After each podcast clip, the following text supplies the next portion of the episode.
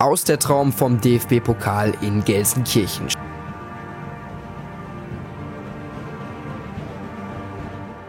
Von der 65. bis zur 75. Minute äh, verlieren wir dieses Spiel, weil wir Dinge machen, die wir ganz klar anders besprochen haben.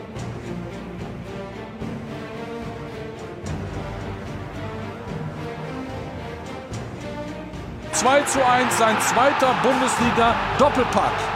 Nur 136 Sekunden später hieß es sogar 3 zu 1. Oskar Wendt mit Ohrschrauberjubel à la Luca Toni. 4 zu 1, 76. Minute. Jetzt ist Raphael zur Stelle, der Ex-Schalker.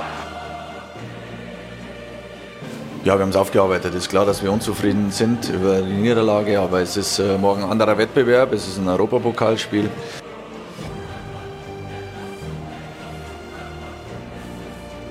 Der FC Schalke 04 steht wieder einmal in der Saison vor zwei Ausfahrten. Eine Achterbahnfahrt bisher für Markus Weinzel, Christian Heidel und Co.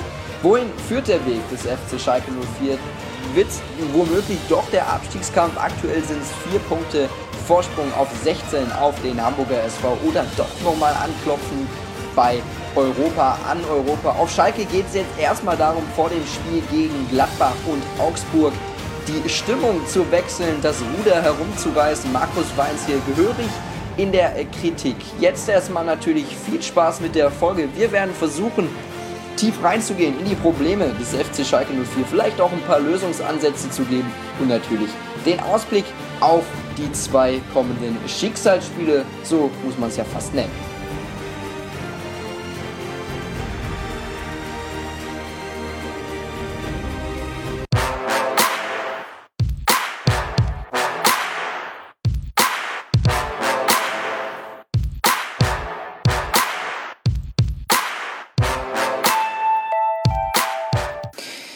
Moin zurück bei 90 Plus on Air und in dieser Woche geht's in den Westen zum FC Schalke 04.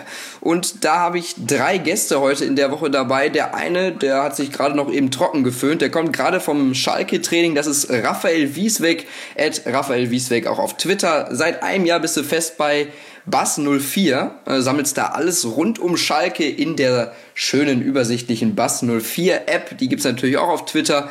Vorher vier Jahre beim Stadtspiegel Gelsenkirchen, ja, und jetzt auf vom Regen direkt vor das Mikro. Freut mich, dass du das erste Mal dabei bist. Danke und Glück auf in die Runde. Auch mit dabei ist Peter Müller, Sport P M U E L L E R auf Twitter. Funke Sport da auch vor allen Dingen bei Schalke unterwegs und in diesem Jahr mit der Überschrift Ein Spiel hätte dem Tor gut getan, berühmt geworden, sagt man fast. Äh, das war beim 1 zu 0 von Schalke gegen Ingolstadt. Ja, und jetzt müssen wir gleich sogar über ein bisschen was anderes reden, nämlich nicht über Siege des FC Schalke. Freut mich natürlich auch, dass es geklappt hat und die Premiere hier gefeiert werden kann. Ja, Glück auf. Freut mich auch. Und der dritte im Bunde, Hassan Talipaji, war es auch schon beim Deadline Day, damals bei der Podcast-Premiere hier dabei. Ed Hassans Corner auf Twitter, leidenschaftlicher Schalke-Fan kann man glaube ich sagen, aber auch natürlich kritischer Berichterstatter Seit letztem Jahr gab es, glaube ich, deinen Relaunch mit Hassans Corner TV. Verbessere mich da, wenn ich da falsch liege. Ähm, Gibt es natürlich auch auf Twitter unter This is HCTV. Ähm, ja, und du hast geschrieben, Schalke braucht dringend ein Erfolgserlebnis. Ich glaube, dabei können wir immer noch bleiben, ne? Ja, das sehe ich auch so und damit auch gleichzeitig Hallo in die Runde. Wir beginnen aber bei Peter Müller, der geschrieben hat, dass die Lage auf Schalke richtig bedrohlich wird. Ähm, durch einen HSV-Sieg habe ich mich natürlich darüber gefreut, ist klar. Äh, nur noch vier Punkte Rückstand auf Relegationsplatz 16. Ja, dann fangen, fangen wir mal an. Zum Glück, vier Punkte, zum Glück nicht vier Punkte Rückstand, sondern vier Punkte Vorsprung. Äh, vier Punkte Vorsprung, natürlich. Da müssen wir natürlich, da müssen wir natürlich korrekt bleiben, natürlich, das stimmt. Aber trotzdem bleibt es dabei, warum spielt der FC Schalke gegen den Abstieg in diesem Jahr? Ähm, gut, in diesem Fall hat, hat Markus Weinzel natürlich äh, mal recht. Äh, er, hat, er betont natürlich, dass äh, wenn man den, den Saisonstart so versemmelt, äh, dann kann das ganz schnell passieren, dass man äh, die Se Erfolgsserie, die Aufholjagd, die man sich vornimmt, äh, nicht auf einen funktioniert. Und dann gibt es eben auch noch ein paar Sachen, die nicht dazugehören, die man nicht geplant hat, wie diese la lange und erschreckende Verletzungsserie. Was mir daran nicht gefällt, ist, dass der Trainer das auch noch als Entschuldigung anführt. Inzwischen nicht die Verletzungsserie, sondern die, den schlechten Saisonstart. zumindest als Erklärung. Ich finde, er hatte inzwischen äh, genug Zeit, um das zu reparieren. Und man sieht am Borussia Mönchengladbach, dem Gegner, dem aktuellen Gegner in, in zwei Wettbewerben, ähm, dass man sehr wohl die Kurve kriegen kann, wenn man äh, eine Durststrecke in der Saison hatte. Denn die Gladbacher haben sich ihre Auszeit äh, Mitte der ersten Saisonhälfte auch genommen. Die war ähnlich erschreckend. Gladbach hat sich dann vom Trainer Schubert getrennt und man sieht ja jetzt, dass bei Gladbach ähm, der Weg wieder nach oben geht. Wo wir jetzt schon beim Trainer sind, äh, wir haben eine Umfrage gemacht vor der Aufnahme hier heute. Ähm, was muss sich ändern?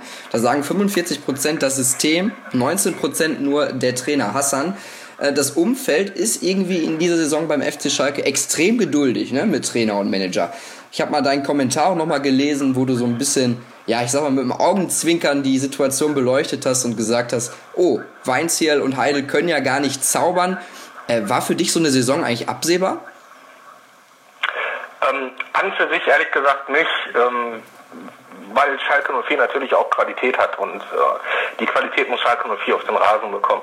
Ähm, dass die ersten fünf Spiele, die ersten fünf Bundesliga-Partien so dermaßen in die Binsen gehen, konnte wirklich niemand absehen. Und dann steckst du in so einem Strudel drin, ähm, muss der Musik hinterherlaufen und das ist dann auch wirklich schwierig. Hinzu kommt dann auch noch, dass Schalke 04 auch wirklich vom Verletzungspech gebeutelt wurde. Sechs schwere Verletzungen, also wirklich Langzeitverletzte. Ich rede jetzt nicht von äh, irgendwelchen fünf Wochen Ausfällen oder irgendwie sowas, ne? oder mhm. dass man jemand Muskelfaserriss hat oder so. Und da sind auch wirklich Stützen des FC Schalke 04 gewesen. Und das ist etwas, ähm, was man dann, wo man dann ja halt immer so proklamiert, ja, das sei ja dann eine Ausrede und sowas. Ne? Ähm, aber es fehlt halt einfach Qualität. Das darf natürlich keine Ausrede sein und das soll es auch nicht. Der FC Schalke 04 hat trotzdem noch die Stärke, die Qualität, ähm, da Mannschaften zu schlagen, die da auch ähm, auf dem Papier jetzt ähm, ja nicht so den Anspruch haben, jetzt irgendwie Schalke 04 da großartig überholen zu wollen. Mhm. Der Punkt ist halt einfach, ähm, dass äh, diese Saison für den Club an sich absolut verquer läuft. Das geht auf jeden Fall wesentlich besser, aber das Wichtige ist halt einfach, dass das Umfeld weiter ruhig bleibt und dass man diese Saison jetzt halt auch aushalten muss. Das ist für mich ein ganz wichtiger Punkt, dass dieses hitzige Umfeld, was es nun mal auf Schalke gibt, das ist zwar auch alles so ruhig, aber wenn man Schalke 04 kennt, weiß man ganz genau, dass der Kessel dann schon anfängt ein bisschen zu kochen. Ähm, und wenn die beiden Spiele gegen äh, Borussia Mönchengladbach in der Europa League da wirklich auch in die Hose gehen und Schalke 04 da sang- und klanglos ausscheidet, dann rappelt hier im Karton. Dafür kenne ich Schalke viel zu gut. Ja, und die anderen beiden denke ich mal auch. Das sehe ich auch so. Ähm, Raphael, gehen wir mal zu dir. Hassan hat es angesprochen, man muss diese Saison aushalten und denkt natürlich bei den Langzeitverletzten auch an einen Breel Embolo zum Beispiel. Ähm, ist es vielleicht auch so, dass Schalke vielleicht nicht nur diese Saison so aushalten muss, sondern auch die nächsten Jahre. Da haben wir nämlich auch so ein paar Stimmen bekommen. Schalke müsse den Anspruch runterschrauben. Aber ist das für dich die verkehrte Richtung oder wie siehst du das? Eine Mischung von beiden müsste es sein. Also den Anspruch komplett runterschrauben wäre sicherlich verkehrt. Allerdings äh, müssen sich viele eingestehen, dass Schalke äh, nicht zu den Top 3 zählt, wie es bei dem Etat nun mal der Fall ist. Ähm, nichtsdestotrotz wird Schalke, äh, nicht nur weil auch einfach die anderen Mannschaften in der Liga, die schlafen ja auch nicht auf dem Schrank, die arbeiten ja auch Woche für Woche und warten nicht äh, darauf, dass Schalke mal einen Ausrutscher hat. Es wird also grundsätzlich schwieriger. Die Qualität ist, wie man so schön sagt, in der Breite auch äh, noch besser geworden. Und dann wird es für Schalke einfach schwieriger. Ich glaube aber nicht, dass man noch ein weiteres Jahr dann ausharren muss, um auf Erfolg zu warten. Ähm, ich glaube sogar, wenn dann Schalke tatsächlich, und danach sieht es ja momentan ganz stark aus, äh, international gar nicht vertreten sein wird, dann werden sie ja ein paar mehr Ruhephasen haben in der nächsten Saison unter der Woche und nicht mehr so viele englische Wochen haben. Und dann könnte ich mir sehr gut vorstellen, dass sich das dann auch in der Bundesliga-Tabelle bemerkbar macht und Schalke dann auch wesentlich besser dastehen wird als es jetzt der Fall ist. Peter, Darf ich da mal widersprechen? Darf ich direkt da reingrätschen? Gerne, immer wieder. Ich würde, ich würde in diesem Fall äh, widersprechen wollen, weil ich glaube aus ähm, der Erfahrung anderer Vereine ähm, zu sehen oder zu erkennen, dass es viel zu gefährlich für Schalke wäre, eine Saison äh, ohne internationales Geschäft bestreiten zu müssen. Nach der, nach, danach sieht es ja im Moment aus, als das kommt, denn äh, die Bedingungen werden einfach schlechter. Ich gehe davon aus, dass Topspieler äh, Schalke dann verlassen werden.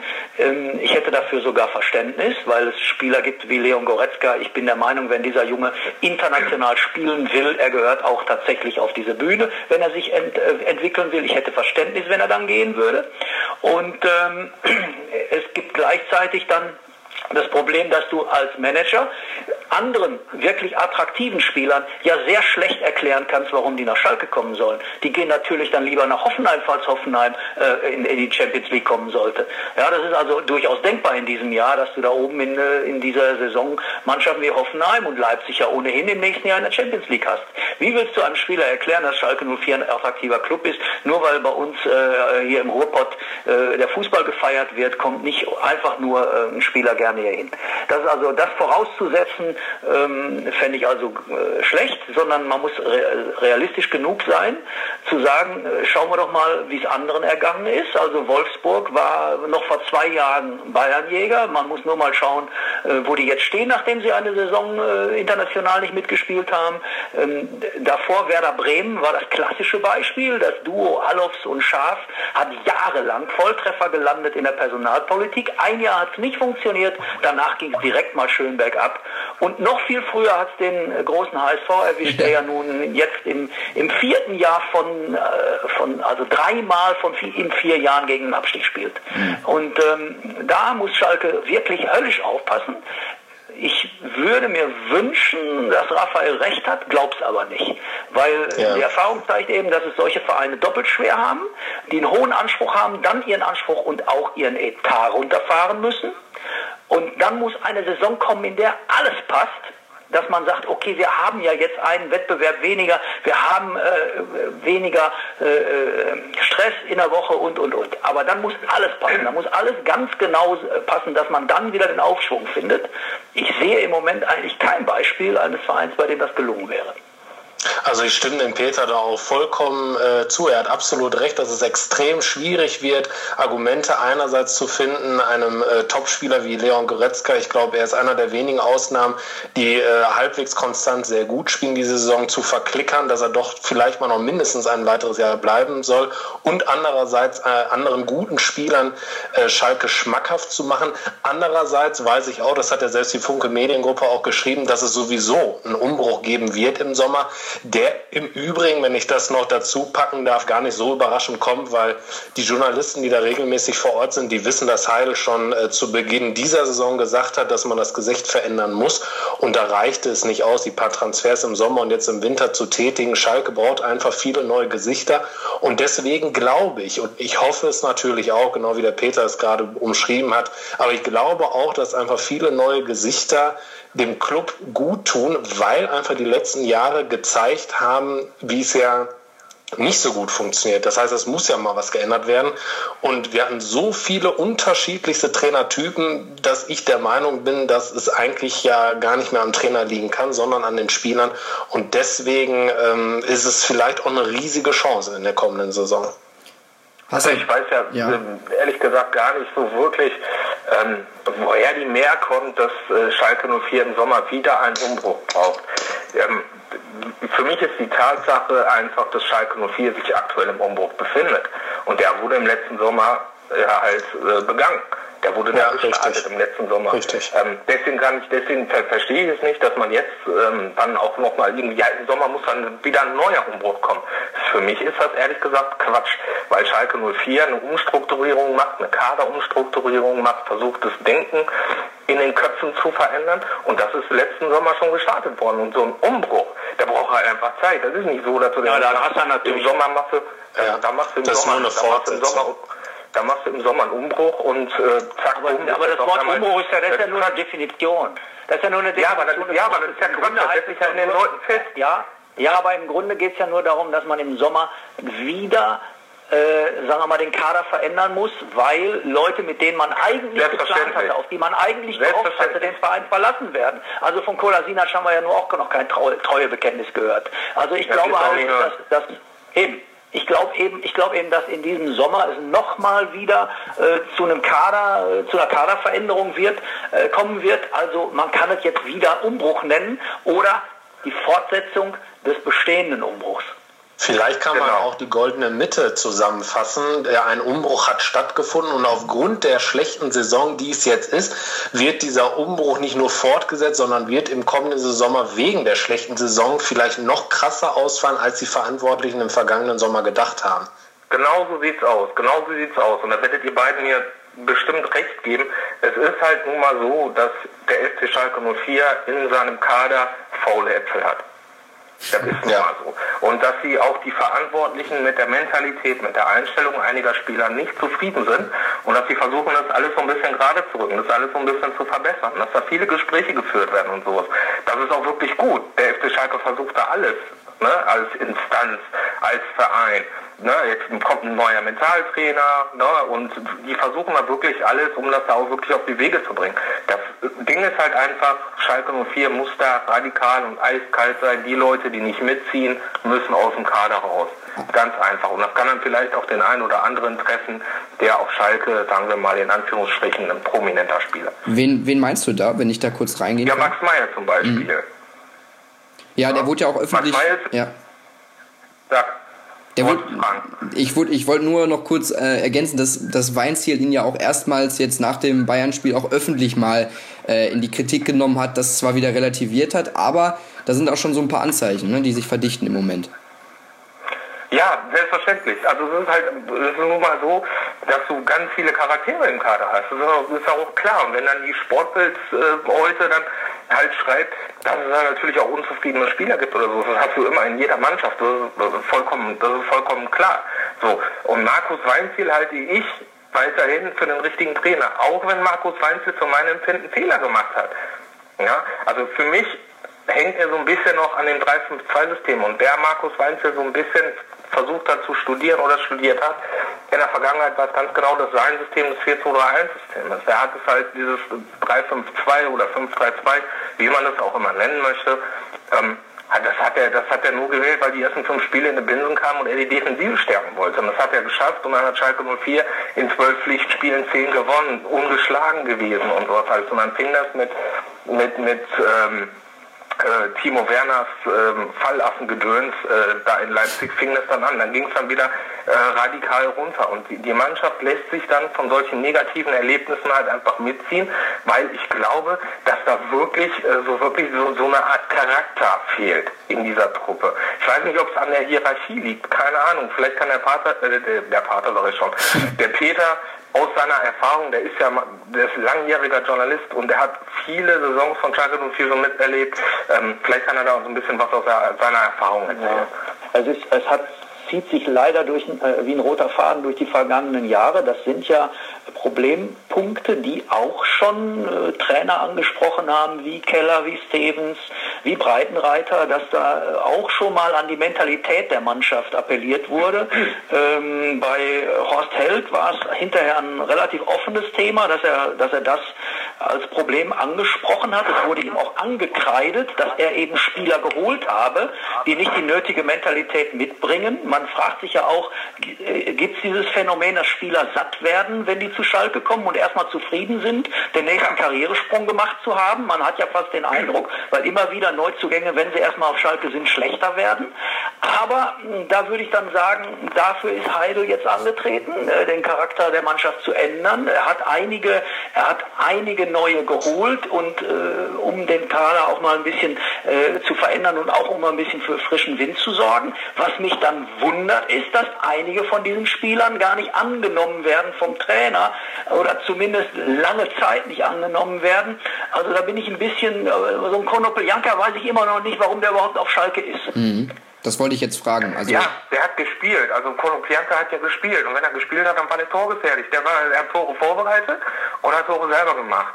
So, und wenn du dann so einen Spieler hast, der da wirklich einen Lauf hat, dann bringe ich den doch. Dann versuche ich den irgendwie Ja, deshalb bin ich ja der. Meinung, dass in diesem Fall jetzt auch mal der Trainer gefordert ist. Er muss Zeichen setzen. Er muss vielleicht auch mal sagen, äh, nach so einer Leistung wie gegen Mönchengladbach, ähm, äh, überrasche ich auch mal mit einer Aufstellung oder ich überrasche mit einer Systemänderung. Er muss irgendwelche Signale senden, dass er sich nicht mehr damit zufrieden gibt, dass so ein Trott äh, existiert. Was mir eben ganz besonders auffällt bei dieser Mannschaft, was negativ auffällt, dass sie, wenn sie Gegenwind spürt, die Ohren hängen lässt. Ja, es ist also genau die Mentalitätsfrage, die Hassan gerade angesprochen hat. Du hast gesehen in Mönchengladbach, wie diese Mannschaft innerhalb von zwölf Minuten sich zerlegen lässt.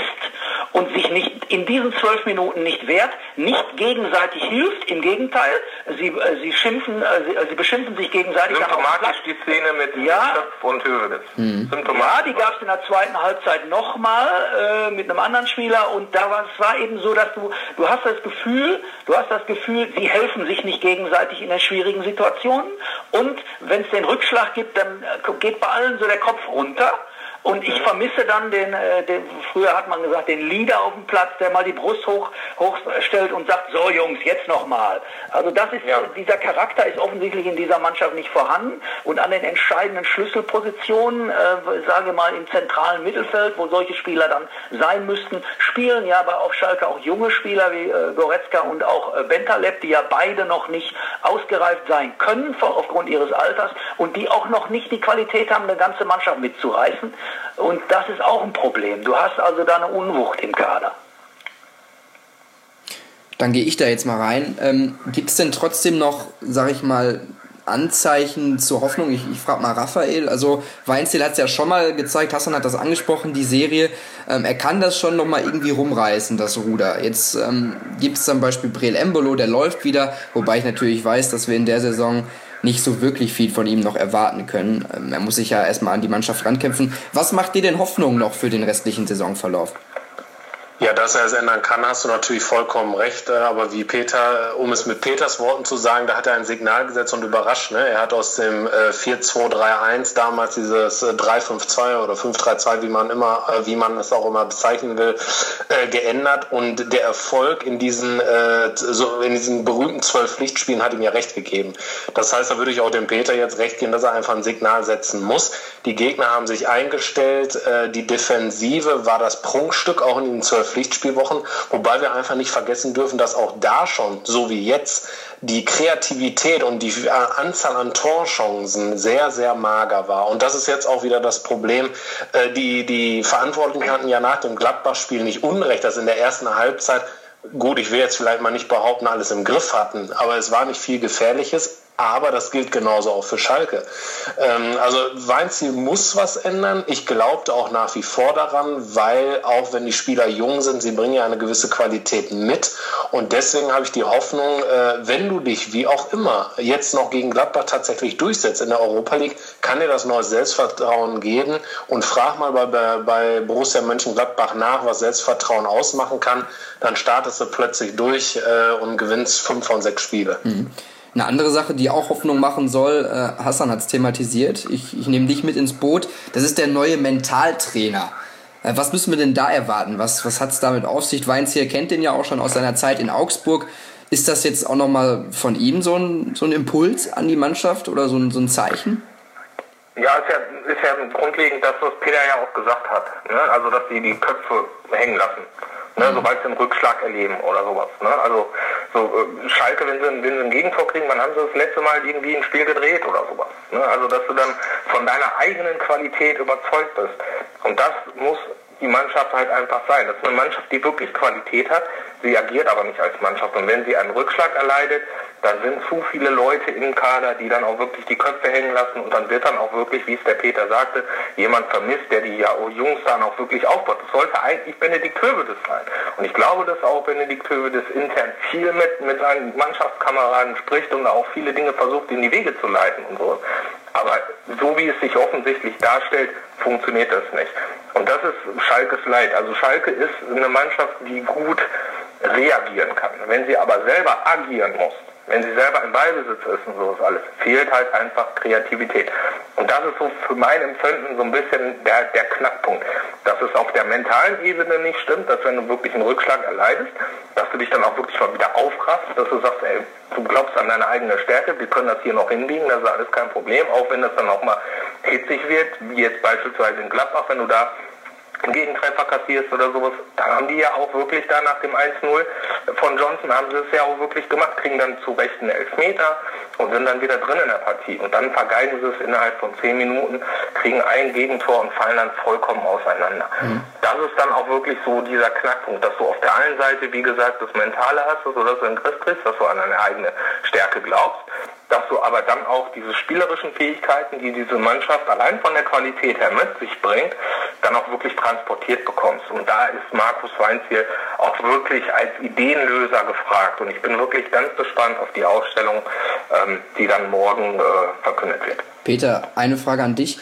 Ist es aber nicht die Aufgabe des Trainers dieser Mannschaft, Selbstvertrauen und mentale Stärke einzuflößen? Ist es von ihm noch so ein Eingeständnis, ich bin dafür nicht so der geeignete Mann und hol mir, hol mir so einen Mentaltrainer? Oder wie ist das zu bewerten? Also wenn du es jetzt nicht angesprochen hättest, hätte ich es gemacht. Das ist äh, äh, in der Tat so, dass ich gedacht habe, es würde inzwischen ähm, zum, zum Profil, zum Arbeitsprofil eines Bundesliga-Trainers gehören, ähm, sagen wir mal, die Mannschaft auch mental zu stärken.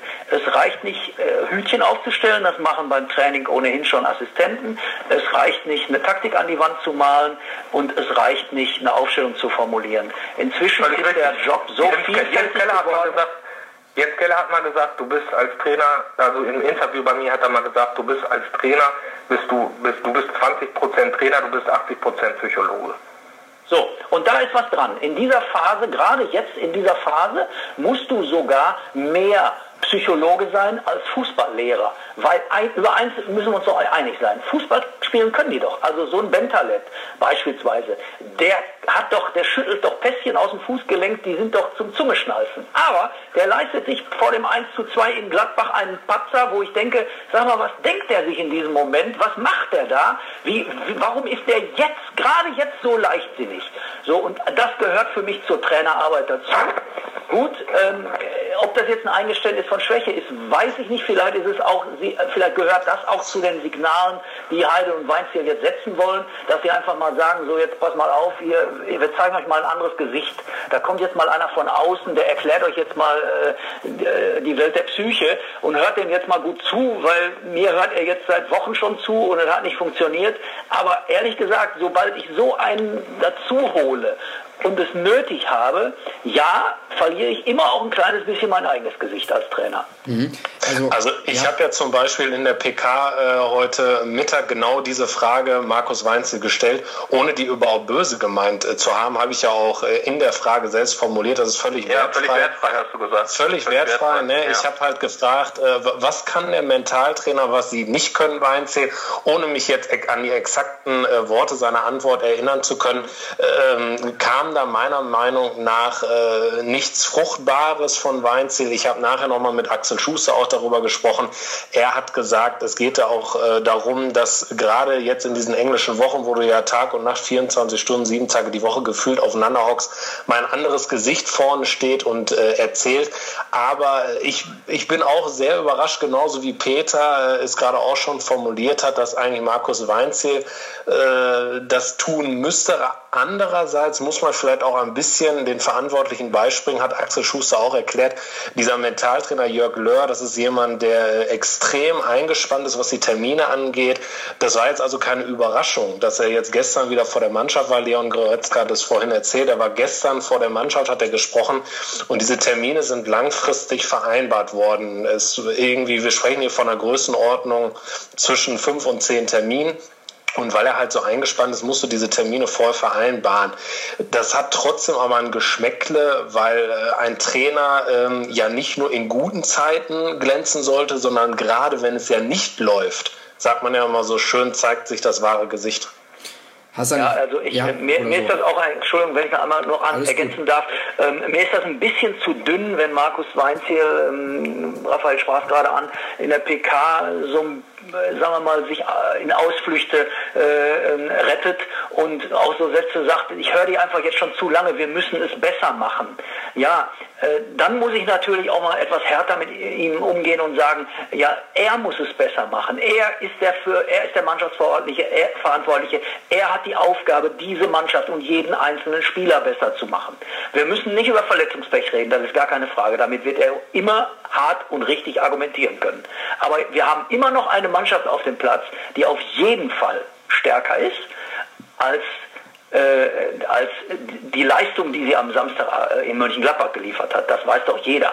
Also wenn wir das sehen, also wir haben doch jetzt, also wir, wir können doch auch mal die Gladbacher Mannschaft nehmen. Da haben wir eine Gladbacher Mannschaft auf dem Platz, die, die vor, vor äh, Energie, Selbstbewusstsein und, und Spielfreude sprüht.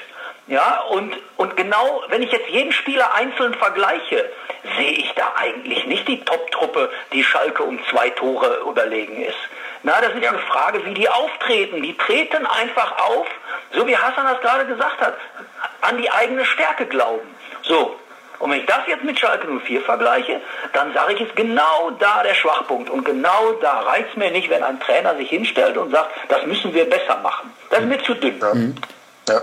Hassan, wir, wir bleiben nochmal ganz kurz beim Trainer, der ja auch sagt, wir müssen die, die, die Pässe im, im defensiven Mittelfeld unterbinden oder diese fehlerhaften Pässe, so wie Benta Leppes gemacht hat. Das hatte er ja auch angeblich äh, intern gefordert, ist ja klar, und die Mannschaft setzt nicht um. Gut, da bist du als Trainer erstmal ja, im Spiel natürlich machtlos. Aber trotzdem nochmal ein Aspekt, auf mich wirkt er auch in Pressekonferenzen so, dass er mehr der Fußballlehrer ist. Ich, ich greife da den Aspekt von Peter auf, ähm, dass er versucht, ähm, mit, mit logischem Ansatz äh, die Dinge zu bereinigen, zu klären. In der Mannschaft könnte das ja dann auch so sein, dass er sie wie nach außen hin kommuniziert. Glaubst du, dass er das fehlende Gespür hat, um, um so, so, sowas rumzureißen? Ich meine, in Augsburg hat er es im Abstiegskampf ja bewiesen. Also das glaube ich nicht, dass er das fehlende Gespür hat. Also ich glaube und bin davon überzeugt, dass Markus Weinzel ein guter Fußballlehrer ist, ähm, der auch wirklich auch einen, einen Spielplan hat, einen Matchplan hat, dass er weiß, wie er seine Mannschaft auf den Gegner einzustellen hat. Also das glaube ich schon. Es ist dann aber teilweise auch so, ähm, das ist das Gefühl, was ich habe, dass die Mannschaft das nicht schafft, es umzusetzen, woran immer das auch liegen mag. Das ist, ähm, ich weiß nicht, es war glaube ich nach dem Spiel gegen Frankfurt, ich weiß nicht, der Peter oder der Rappel waren mit Sicherheit auch auf der Pressekonferenz da, ähm, wo, er, wo, wo, die Jungs halt einfach in dem Spiel lange Bälle gespielt haben und äh, Markus Weinzel sagt hat in der Pressekonferenz, das ist ja. vollkommen anders besprochen worden. Mhm. Wir wollen ja. keine langen Bälle spielen. Und dann wird es ja, das hat er jetzt in Gladbach auch wieder gesagt. Ja, genau, das hat er genau, ja, auch wieder gesagt. ja, aber dann frage ich mich, dann frage ich mich ehrlich gesagt, ähm, hört die Mannschaft nicht? Erreicht Markus Weinziel die Mannschaft nicht? Die Frage stelle ich mir dann und das ist auch, denke ja. ich mal, äh, ich das nicht böse gemeint, aber das ist auch eine berechtigte Frage. Also wenn er das, das wenn ist das absolut eine berechtigte Frage. Ich finde auch, das ist die Gretchenfrage. Entschuldigung, Hassan, wenn ich dich da unterbreche, aber Problem. genau diese Frage habe ich mir auch gestellt jetzt nach diesem Gladbach-Spiel. Wir haben alle den Pass vor Augen, den auch Peter gerade schon beschrieben hat. Dieser junge Kerl, der plötzlich einen Pass spielt, der und ich habe es ja nachher gelesen, der wurde vor dem Spiel angesprochen, in der Halbzeit und sogar noch mal auf dem Weg zum Spielfeld vor Beginn der zweiten Halbzeit, dass genau diese Bälle verboten sind. Und ich erinnere mich auch an äh, die beiden Fehler von Stamboli und Bentaleb ja. im Hinspiel gegen Hertha BSC, also in Berlin. Wir erinnern uns oh, vielleicht ja. alle, Schalke kam oder in Hoffenheim. Oder in Hoffenheim. Oder in Hoffenheim. Die ganze also Saison eigentlich schon. Es ist einerseits dann vielleicht sogar eine Qualitätsfrage. Können die äh, Spieler es nicht besser, wollen die nicht besser, hören die nicht? Oder ist es tatsächlich eine Frage von, dass der Trainer die Spieler nicht erreicht oder die Spieler, vielleicht hat er zu wenig Autorität. Also ich gehe jetzt schon sehr weit mit meiner Behauptung, aber wo hören die Spieler ja hin, wenn der Trainer dreimal erzählt am Spieltag oder kurz vorher, diesen Ball oder diese Situation vermeiden und dann tritt genau dieser Fall trotzdem ein. Das stimmt doch bis zum Himmel. Genau diesen Punkt wollte ich ja, ansprechen. Dass das, mal, dass das mal einmal vorkommt oder sowas, ey, geschenkt. Ne? Mhm. Das ist kein Problem. Aber es ist ja bei Schalke nur viel mehrfach so gewesen. Deswegen, das macht mich dann auch wirklich dann ein Stück weit stutzig und dann kommt man ins Grübeln hinein. Ähm, ja, was, ist, was will Schalke 04? Was will, die, was will die Mannschaft? Was will Markus Weißel? Kommt man dann, findet man da keinen, keinen Konsens? kommt man da nicht auf einen Nenner oder irgendwie sowas. Also ähm, das ist äh, eine absolut bedrohliche Situation für Schalke 04, weil ich glaube, dass äh, da Mannschaft und Trainer funktionieren müssen. Und wenn dann auch mehrfach ähm, das so aufkommt, dass die Mannschaft nicht das umsetzt, was Markus Weinzel vorhat, was er den Jungs äh, in der Vorbesprechung sagt, in Analysen sagt und sowas alles, das und das sollt ihr machen und nicht das und das und nach dem Spiel geht das Spiel in, ist das Spiel verloren und dann heißt es ja, die Mannschaft, äh, wir haben nicht das gemacht, was wir uns vorgenommen haben. Das ist ja immer dieser goldene Satz. Ne? Das hat ja auch schon Jens Keller und so gesagt. Das macht mich dann, also das lässt mich wirklich auch überlegen und ähm, ist schwierig damit umzugehen. Also wie soll man dann darüber nachdenken? Deswegen also äh, glaube ich, ja. Ja, ich wollte, ich wollte Hassan ergänzen, ich ja, würde sagen, ja. genau aus dem Grunde glaube ich, dass Schalke jetzt einen Paukenschlag braucht. Du hast gar nicht mehr die Ruhe und die Zeit, äh, um zu sagen, jetzt warten wir mal ab, wie das in den nächsten Wochen wird. Ich glaube... Du hast keinen Spielraum für Fehler mehr. Richtig. Du hast keinen Spielraum mehr, dir solche Fehler weiterhin leisten zu können. Ich glaube, dass Schalke morgen schon gegen Mönchengladbach ein ganz klares Signal nach außen senden muss. Also hier sind wir wieder. Das muss von der Leistung und vom Ergebnis her stimmen. Das, das muss äh, wie aus einem Guss muss das, das muss eine Richtig. Leistung sein und ein Ergebnis wie im Hinspiel in der Bundesliga in Gladbach. Das Richtig. war ein großartiger Auftritt von Schalke. Hier, es war leider eine Ausnahme. So, ja, was Platz der Kessel, das habe ich angesprochen. Das habe ich, ja, das hab im Kommentar angesprochen, dass ich, dass ja. ich gesagt habe, also das ist es, es äh, unter der unter der Oberfläche des Schalker Seelenlebens, des Schalker Fanlebens, ja, der Schalker Fans brodelt etwas. Und wenn das da morgen in die Binsen geht, dann wird die Arena brennen. Und äh, das man, man also möchte ja gar nicht, nicht, nicht, nicht, nicht im positiven Sonntag denken. Ja, am Sonntag spielt Schalke 04 gegen Augsburg, das ist das ehemalige Team von Markus Weinziel. Jetzt steht ja, es ist ja peinlich genug für diesen großen Verein mit seinem großen Etat und seinen unfassbar treuen und vielen Fans. Es ist ja oberpeinlich, dass Mainz, Augsburg und, und Freiburg vor dir stehen. Ja, das ist ja schon schlimm genug. Und jetzt kommt also Augsburg nach Schalke am Sonntag, die Mannschaft von Markus Weinziel, die er im vergangenen Jahr noch trainiert hat. Und man stelle sich vor, das geht morgen äh, gegen Gladbach in die Hose und dann spielst du äh, verkrampft gegen Augsburg. Man, man, man darf sich nicht vorstellen, wenn das negativ ausgeht, was dann innerhalb von einer Woche auf Schalke, wie sich dann der Wind drehen würde. Ja, das, deshalb sage ich, Schalke muss den Turnaround direkt jetzt am Donnerstag im ersten Europa League-Spiel gegen Gladbach schaffen. Dann gehen wir mal rein in das Spiel. Ähm, wir haben das in der Bundesliga erlebt. Wie sind da jetzt die Möglichkeiten noch, Veränderungen in der, in der Einstellung und, und auf den Gegner zu treffen? Oder ist es dann einfach nur, Jungs, wir reden hier nicht über Taktik, genau das war nämlich auch der Punkt, auf den ich hinaus wollte, äh, Hassan. Nicht, dass er kein guter Fußballlehrer ist, sondern dass er eben nur versucht, über diese fußballlehrerische Schiene die Dinge zu lösen und nicht über, die, über das Motivatorische. Also darüber kommt er, glaube ich, auch als Mensch, als Typ gar nicht. So schätze ich ihn ein. Also wo muss Weinziel denn jetzt ansetzen in der Mannschaftsansprache? Weil anscheinend hört ihm ja eh keiner zu ja, das ist ja, das ist ja, das er, er, muss vernünftig moderieren. Also das ähm, Ding ist, er kann ja jetzt nicht ähm, an das Spiel gegen Augsburg denken. Also jetzt steht erstmal im Vordergrund das Spiel gegen Borussia Mönchengladbach. Das ist morgen ganz, ganz wichtig für Schalke 04. Und darauf wird sich Markus Weinzel konzentrieren. Also er kann sich ja nicht davon ablenken lassen, dass da alles in den Medien besprochen wird oder so. Also das wäre ja fatal. Es geht erstmal nur ähm, darum, wie das Peter schon sagte, den Turnaround zu schaffen, vor allem auch die Stimmungslage zu schaffen. Ja, wenn die Schalke-Fans happy sind, ist die Mannschaft auch happy. Und andersrum genauso. Ähm, das ist ganz wichtig. Das Spiel gegen Mönchengladbach ist wirklich ganz, ganz, ganz wichtig. Ich glaube allerdings nicht, dass Markus Weinziller hingehen wird und irgendwelche großartigen, äh, großartigen Experimente macht. Also da können die Schalke-Fans nochmal tausend Millionen Mal irgendwie jetzt den Konopianka fordern oder sowas. Markus Weinziel hat eine Idee und hat Gründe dafür, das so zu machen, ähm, wie er es aktuell macht. Die Frage ist halt einfach nur, ob das dann auch fruchten wird. Jetzt steht Markus Weinziel wirklich auch als Trainer unter Druck. Und jetzt müssen wir gucken, wie er damit dann umgeht. No? Deswegen das Spiel morgen, ähm, es wird da mit Sicherheit einige Veränderungen geben.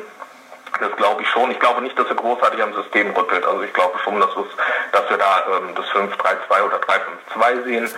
Ähm, ja, und dann müssen wir gucken, wie sich das dann darstellt. Also ich glaube, dass, es, ähm, dass das Spiel morgen wirklich so ein richtiger Knackpunkt sein kann. Gewinnt Schalke 04 das deutlich und überzeugend, wie äh, Peter das schon sagte, äh, Schalke bräuchte das dann kann es auch wirklich so ein positiver Turnaround sein, dass du dann auch, ähm, der ist ein Heimspiel mit der Arena im Rücken, da auch neue Kraft, neues Selbstvertrauen schöpfen kannst. Das ist ganz wichtig, wenn, du, wenn das Spiel in die Binsen geht und du verlierst da 2-0, 3-0 zu Hause vor eigener Kulisse, dann hast du, dann äh, kriegst du Gänsehaut und zwar nicht im positiven Sinne, dann, äh, dann geht dir der Stift. So, und das wird auch bei Marco Seinfeld so der Fall sein. Also das morgen das Spiel, das ist wirklich ein Schlüsselspiel und dann wollen wir gucken, wo die Reise für den FC Schalke 04 hingehen wird. Raphael, dann gehen wir mal kurz vom Trainer weg. Jetzt müssen wir dann auch in diesem Spiel die Spieler in die Pflicht nehmen. Ja, gar, keine Frage. Also, äh, Weinzel kann ja so viel erzählen, wie er will und selbst wenn sie ihm zuhören, er kann ja nicht auch noch die Tore schießen und Tore verhindern, gar keine Frage. Natürlich stehen die äh, Spieler in der Pflicht, äh, zahle ich auch gerne drei Euro ins Phrasenschwein, äh, das steht ja außer Frage. Und äh, zum Taktischen, was soll er da jetzt noch großartig erzählen? Ich meine, und dann treffen sie nächste Woche schon wieder aufeinander, dreimal innerhalb von anderthalb Wochen. Du kennst ja den Gegner in- und auswendig, da bedarf es dann vielleicht auch mal einer glücklichen oder einer Einzelaktion oder du musst zumindest hinten mal äh, sicher stehen. Also da kann es jetzt nicht mehr großartig überraschen. Das heißt, die Spieler, die müssen dann deutliches Zeichen setzen. Da kann ich eigentlich gar nichts äh, Ergänzendes mehr zu sagen, als es Peter eigentlich so schön schon gerade umschrieben hat. Äh, und der Hassan auch, die Hütte muss da brennen von Anfang an, der Funke muss da überspringen. Und dann war in der Vergangenheit auch wenn oft. und dann setze ich noch 12 Euro oben drauf, dann springt nämlich der Funke über und äh, dann ist da auch tatsächlich ein Heimsieg zu null äh, drin und dann ist auch Hüb Stevens äh, zufrieden. Dann gehe ich nochmal weiter in Sachen Phrasen. Äh, Peter, wer ist denn außer Benedikt, Benedikt Hövedes eine mögliche Identifikationsfigur auf dem Platz? Wer geht, kann denn vorangehen? Du hast ja gesagt, es ähm, fehlt daran. Ja, also Hövedes ist natürlich, also erstmal die, alle Spieler, die älter, erfahrener sind, äh, müssen das von sich aus tun. Das ist also mal klar, dass ein, ein Benedikt Hövedes gefordert ist, ein Ralf Fährmann gefordert ist. In früheren Zeiten hätte ich gesagt Klaas-Jan Hünteler, der ist jetzt wieder beim Team. Ich bin der Meinung, dass er, selbst wenn er nicht spielt, diese Rolle als, als, als Lenker äh, übernehmen müsste. Und ähm, ja, wenn ich als junger Spieler mich entwickeln will, dann muss ich gerade in diesen Phasen lernen, äh, auch Verantwortung zu übernehmen. Und dann würde ich sogar sagen, Raphael hat vorhin gesagt, also, äh, dieser Spieler, den ich jetzt meine, nämlich Leon Goretzka, äh, hätte, er wäre einer der wenigen, die auch in schlechten Zeiten ordentlichen Fußball spielen. Dann muss er jetzt auch zeigen, dass er mehr führen kann dass er Fußball spielen kann, wissen alle. Also solche Spieler, finde ich, sind jetzt, sind jetzt in der Verantwortung. Jetzt, eins muss man ja auch mal sagen, dass, äh, da, da lügen Heidel und Weinzel ja noch wirklich nicht. So Naldo, der am Anfang noch ein bisschen belächelt wurde und auch einen schlechten Start hatte in den ersten Spielen, der fehlt jetzt richtig, denn das ist einer, der die Abwehr hinten zusammengehalten hat. Das ist einer, der, der äh, Leuten die Wege aufzeigt und Verantwortung übernimmt, auch ins Risiko geht und auch gerade steht, für einen Fehler auch mal gerade steht. Also meiner Meinung nach hat sich Naldo auf Schalke sehr gut eingefügt, äh, sehr stabil geworden und wenn so einer dann rausgerissen wird, dann kannst du hundertmal sagen, ja, der Bartstuber kommt von Bayern und ist Nationalspieler und bringt das Bayern-Gehen mit. Die Wahrheit ist, Holger Bartstuber hat in den letzten Jahren nicht sehr viele Spiele gemacht. Der Junge ist mit sich selbst beschäftigt. Der will erstmal wieder Anschluss an das höchste Niveau finden. Deshalb ist er nach Schalke gekommen. Sonst würde er ja bei Bayern spielen. Ja, Holger Bartstuber hat seit 2014, 18 Bundesligaspiele gemacht. So ist das. Deshalb kannst du es von ihm nicht erwarten, dass er jetzt hinten alle zusammenhält. Das ist die Naldo-Aufgabe gewesen. Und da muss ich schon sagen, das ist schon sehr bitter, wenn so ein Mann dir wegbricht. Das ist schon hart. Ähm, da, kann, da können wir jetzt auch viel reden und viel verlangen. Einige Spieler haben nicht das Zeug dazu, Leader zu sein. Und wenn dir dann ein paar Lieder wegbrechen, äh, Hünteler war lange nicht dabei und Naldo ist jetzt nicht dabei, das schon äh, extrem hart. Mhm. Ja, und Holger Badstuber, da sieht man ja auch irgendwie, dass er nicht gespielt hat, finde ich. In Sachen Abstimmung, in Tempo, Spritzigkeit, ähm, Verhalten auf dem Platz, da ist schon viel an ihm vorbeigegangen. Ich finde, das sieht man. Ja, ist halt ein komplett anderer Spieler. Komplett anderer nee. Spielertyp als Ronaldo. Dass der, jetzt ja, ja. dass der mit sich nee, nee, auch selbst Vorwurf. beschäftigt ist, ja. sehe ich ein. Absolut. Und Schalke, Schalke wusste, wen sie da holen. Dass hm. das ein Spieler ist, der, äh, äh, sagen wir mal, äh, Spielpraxis braucht, die er ja hier jetzt auch kriegt. Ähm, das wusste man alles. Man wusste nicht, worauf man sich da einlässt. Und nochmal, der wird bei Bayern München spielen, wenn er im Moment das Niveau von Bayern München hätte. Genau, ja. Ganz genau. Und wenn Schalke besser spielen würde, dann wird er auch mit im Strom schwimmen. Und er ist ein ganz anderer Spielertyp als Naldo. Also Naldo äh, sind ja ganz andere Spielertypen. Naldo räumt oben ab, Badstuber unten und ist technisch stärker. Aber da stimme ich Peter zu 100 Prozent zu. Ich glaube, dass Naldo sehr unterschätzt wurde und nach wie vor noch sehr unterschätzt wird, einfach für, das, äh, für den Zusammenhalt und das Gefüge im Team. Das sieht man dann leider immer erst, wenn solch ein Spieler fehlt. Langweilig. Ja, würde ich ja. widersprechen. Also hat man auch, hat man, äh, hat man auch schon auf dem Platz gesehen, finde ich. Ja, also dann sieht man es besonders, wenn so ein Spieler fehlt, aber fehlt. Aber äh, dass Naldo die Aufgabe, die man ihm zugedacht hat, als er geholt wurde, erfüllt hat, kann man, äh, kann man schon äh, bestätigen und hat man ja. auch schon gesehen, als er noch gespielt hat. Also ich finde, das, das ist ein absoluter äh, Topgriff von Heidel gewesen. Es gab einen Vorwurf, der so ein bisschen auch durch die Medien gegeistert ist oder durch, durch die Lager. Hassan, ähm, Schalke könnte langweilig werden. Ich glaube, das äh, wird niemals eintreten können, oder? Ja, langweilig äh, ist Schalke nie. Genau. Also, weil Schalke 04 natürlich ein Traditionsclub ist, einer der größten Clubs in der Bundesliga. Ähm, und Schalke 04 natürlich auch in der Bundesliga eine gewisse Wichtigkeit hat, ne? ist ja klar. Aber wenn Schalke 04 jetzt auf Platz 13 ist, ist Schalke 04 dann auch gleichzeitig langweilig. Ich glaube nicht. Es gibt immer noch genug zu berichten für uns. es gibt immer noch genug zu schreiben. Ähm, also ich glaube, man muss das ein bisschen anders einordnen. Ja, ja, man muss das anders wir einordnen. Noch nicht über, wir würden noch nicht über Schalke 04 reden, wenn es langweilig wäre. Ja, ich glaube, dass das also, der Dirk Große Schlamann äh, gesagt hat im Zusammenhang mit äh, Sponsoren auch, also das ist nicht mehr so spektakulär. Schalke lebt doch natürlich von dieser Aufgeregtheit und von diesem Umfeld äh, weniger spannend wird es nicht, wenn sie 13. Also ich habe eingangs vor, vor, der Aufzeichnung der Sendung gesagt, ganz egal, ob Schalke erfolgreich oder schlecht spielt, wir haben sowieso immer genügend zu berichten und zu schreiben. Daran wird es nicht scheitern. Das ist die Frage, wie, glaube ich, äh, Sponsoren dann darauf reagieren. Aber da ist ja völlig eine logische Konsequenz. Spielt Schalke nicht international, dann verschwinden sie automatisch mehr vom Radar als vorher. ist ja, ja gar keine aber, Frage. aber Schalke und langweilig sind zwei Begriffe, die sich ausschließen. Genau. Ja. Also, wenn in Schalke zwei neue Bälle aufgepumpt werden, kommen mehr Zuschauer zum Training, ja, als wenn Hoffenheim sich für die Champions League qualifiziert. Richtig. Also da müssen wir uns doch gar nicht drüber unterhalten. Also auf Schalke ist nie langweilig. Das habe ich nun wirklich in all den Jahren erlebt. Wenn man natürlich unter Langeweile versteht, ist schon lange kein Trainer mehr entlassen worden, hat schon lange kein Aufsichtsratsvorsitzender mehr ein äh, spektakuläres Interview gegeben. Ja, dann kann man sagen, ist vielleicht langweilig. Aber die Wahrheit ist, Schalke 04 steht gerade in einer Abstiegsregion mit einer Mannschaft, von der man anderes erwartet hat, kann man da von Langeweile reden? Nee. Also wie gesagt, nein, nein. in all den Jahren, in all den Jahren schließen sich diese beiden Begriffe aus. Wie ist es denn ja, jetzt? Ich wollte ja. das auch, ich wollte das auch nur noch mal richtig einordnen. Ja, was, was, was, was essentiell ist, ist äh, für mich das Schalke 04 in der Situation, in der sie sich jetzt befinden, wenn sie den internationalen Wettbewerb nicht erreichen, ähm, an Attraktivität verlieren wird. Ne, das hatte Peter ja auch schon äh, angerissen, ähm, dass Schalke 04 da auch wirklich äh, so ein bisschen auch die Farbe verliert.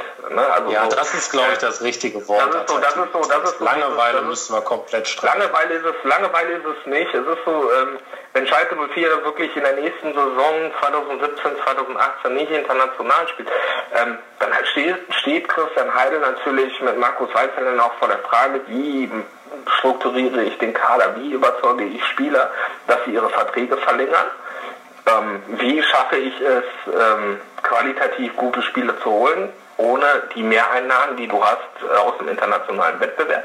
Und wer sich ein bisschen auf Schalke auskennt, der weiß ganz genau, dass wir jetzt keinen 400 Millionen Euro Eigenkapital haben wie der FC Bayern oder so. Ne? Das, ist, das ist klar. Und für mich ist dann auch so die internationale Strahlkraft weg. 2011 war Schalke 04 DFB-Pokalsieger, 2011 war Schalke 04 Champions League Halbfinalist. Dann ist es so gewesen, dass Schalke 04 dann ein Jahr in der Europa League gespielt hat und danach drei Jahre in der Champions League. 2012 ist mit Raoul der einzige Leistungsträger gegangen bis 2015. Und es ist Schalke 04 damals nicht gelungen, die Mannschaft, die zusammen war, mit Ausnahme von Raoul, wie ich es gerade sagte, da eine Mannschaft aufzubauen, die auch wirklich mal ernsthaft Platz 2 angreifen kann oder den Bayern irgendwie so zumindest mal einen Kampf imitieren kann. Das ist Schalke 04 auf jeden Fall nicht gelungen. Der Kader an sich, wir haben ja vorhin über den Kader gesprochen, ist für mein Empfinden in den letzten drei, vier, fünf Jahren heruntergewirtschaftet worden. Und das ist das Leid, was Christian Heidel aktuell zu tragen hat. Wie groß ist denn jetzt die Wahrscheinlichkeit? Eigentlich nicht groß, aber trotzdem muss man sich damit beschäftigen und wir haben es beim HSV gesehen, zum Beispiel, der hatte auch vom Spielernamen potenziellen Kader, ähm, der niemals da unten stehen kann, auch dieses Jahr nicht. Kann schon, aber nicht dürfte. Trotzdem wird sich Schalke doch dann, was meint ihr, in diesen Regionen dann auch am Saisonende aufhalten? Ne? 13, 10, vielleicht da irgendwas dazwischen.